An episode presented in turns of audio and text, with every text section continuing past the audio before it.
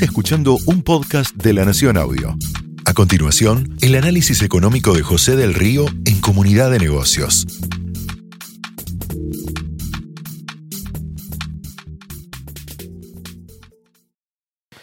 ¿De qué se ríe, gobernador? Hoy leía con mucha atención una nota de Martín Rodríguez Hebra que decía la risa del gobernador. Y a partir de esa nota empecé a pensar el por qué. ¿De qué se está riendo? De chicos, cuando un alumno rebelde se reía en las clases, las maestras solían decir, contalo en voz alta, así nos reímos todos. Hoy se están produciendo elecciones en Chaco y el gobernador Jorge Coqui Capitanich volvió a sonreír con fuerza. Posado, ficticio, casi como alguien que intenta mostrarse inalterable en un tsunami que está viviendo desde bien adentro de Chaco y que se convirtió en una causa a nivel nacional. Una causa que escapó al feudo, una causa que escapó al control, una causa que no tiene su sistema de medios. También se mostraba en el cuarto oscuro una boleta que llegó tarde. Estaba con Emerenciano Sena y con Marcela Acuña, pegada a la de él. Todos sonríen en el retrato electoral. Tienen hasta corazones. El suéter colorado que llevó hoy no hizo más que recordar las imágenes de su ladero izando la bandera con todos sus feligreses vestidos de rojo. Hoy la provincia llora, no hay margen para femicidios. Hoy la provincia está en shock. Hoy la provincia vive una pesadilla por el crimen de Cecilia. Pero el gobernador sonríe, no da respuestas, se jacta de una calidad institucional que no existe. Y pierde la risa que también muestra en su boleta cuando los periodistas nacionales le preguntan cuestiones que lo sacan de la zona de confort local.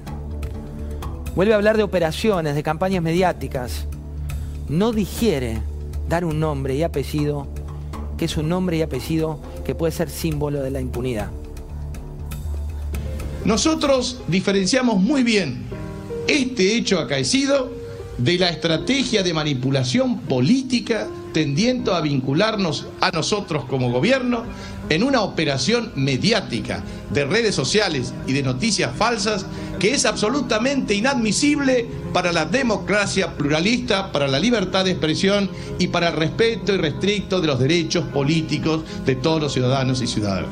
Cuando dicen Coque y Capitanich, cómplice del femicidio, en publicidad paga en YouTube y en redes sociales. Publicidad paga.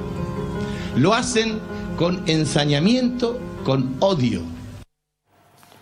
Respeto por la familia, respeto por la investigación judicial, respeto por la autonomía de poderes.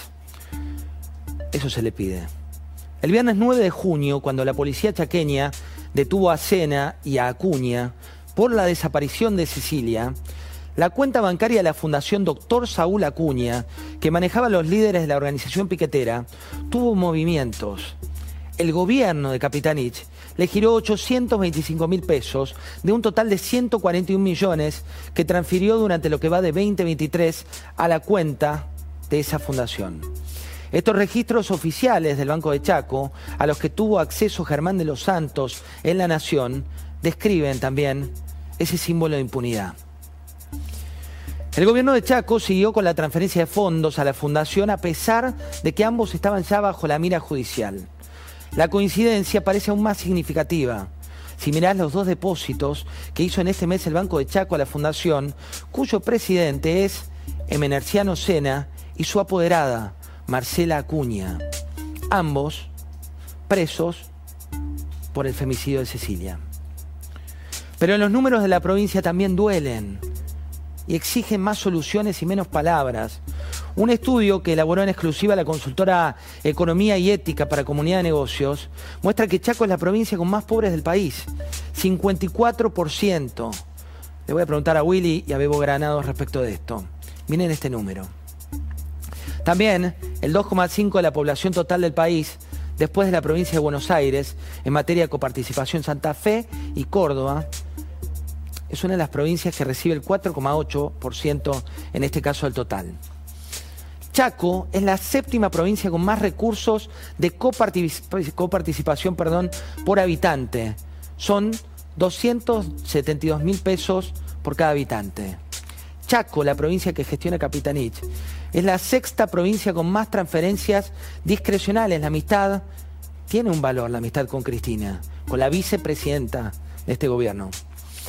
Es una de las provincias con más empleados públicos cada mil habitantes. Son 65. El gasto en personal, esto hay que tenerlo en cuenta también y cruzarlo con los votos, representa el 42,4% del total y tiene una dependencia creciente en un país que cada vez tiene más pobres. Con estos números, el gobernador, que cuando estuvo en funciones a nivel nacional se jactaba de romper los diarios, una imagen patente de enemigos de la libertad de prensa, debería hacerse cargo, sonreír menos y ocuparse más. El lineamiento de investigación que tenemos nosotros es que hubo algún altercado dentro de la, del inmueble de la Santa María de Oro.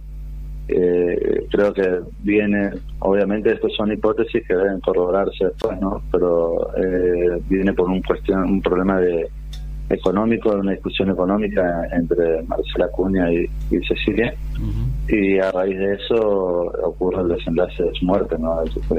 Estimo yo que habrá habido una discusión, una discusión aclarada, y que esta, esta situación se, se le fue de las manos a, Marcela Acuña principalmente y que las otras personas están activamente colaborando y que colaboraron con, con Marcela para crear una coartada de un supuesto viaje y, poder encubrir su hecho delictivo. Esto fue el análisis económico de José del Río en Comunidad de Negocios. Escucha todo el contenido de La Nación Audio en www.lanacion.com.ar barra podcast. Sumate para no perderte ningún episodio. Estamos en Spotify, Apple Podcast, Google Podcast y en tu reproductor de podcast favorito.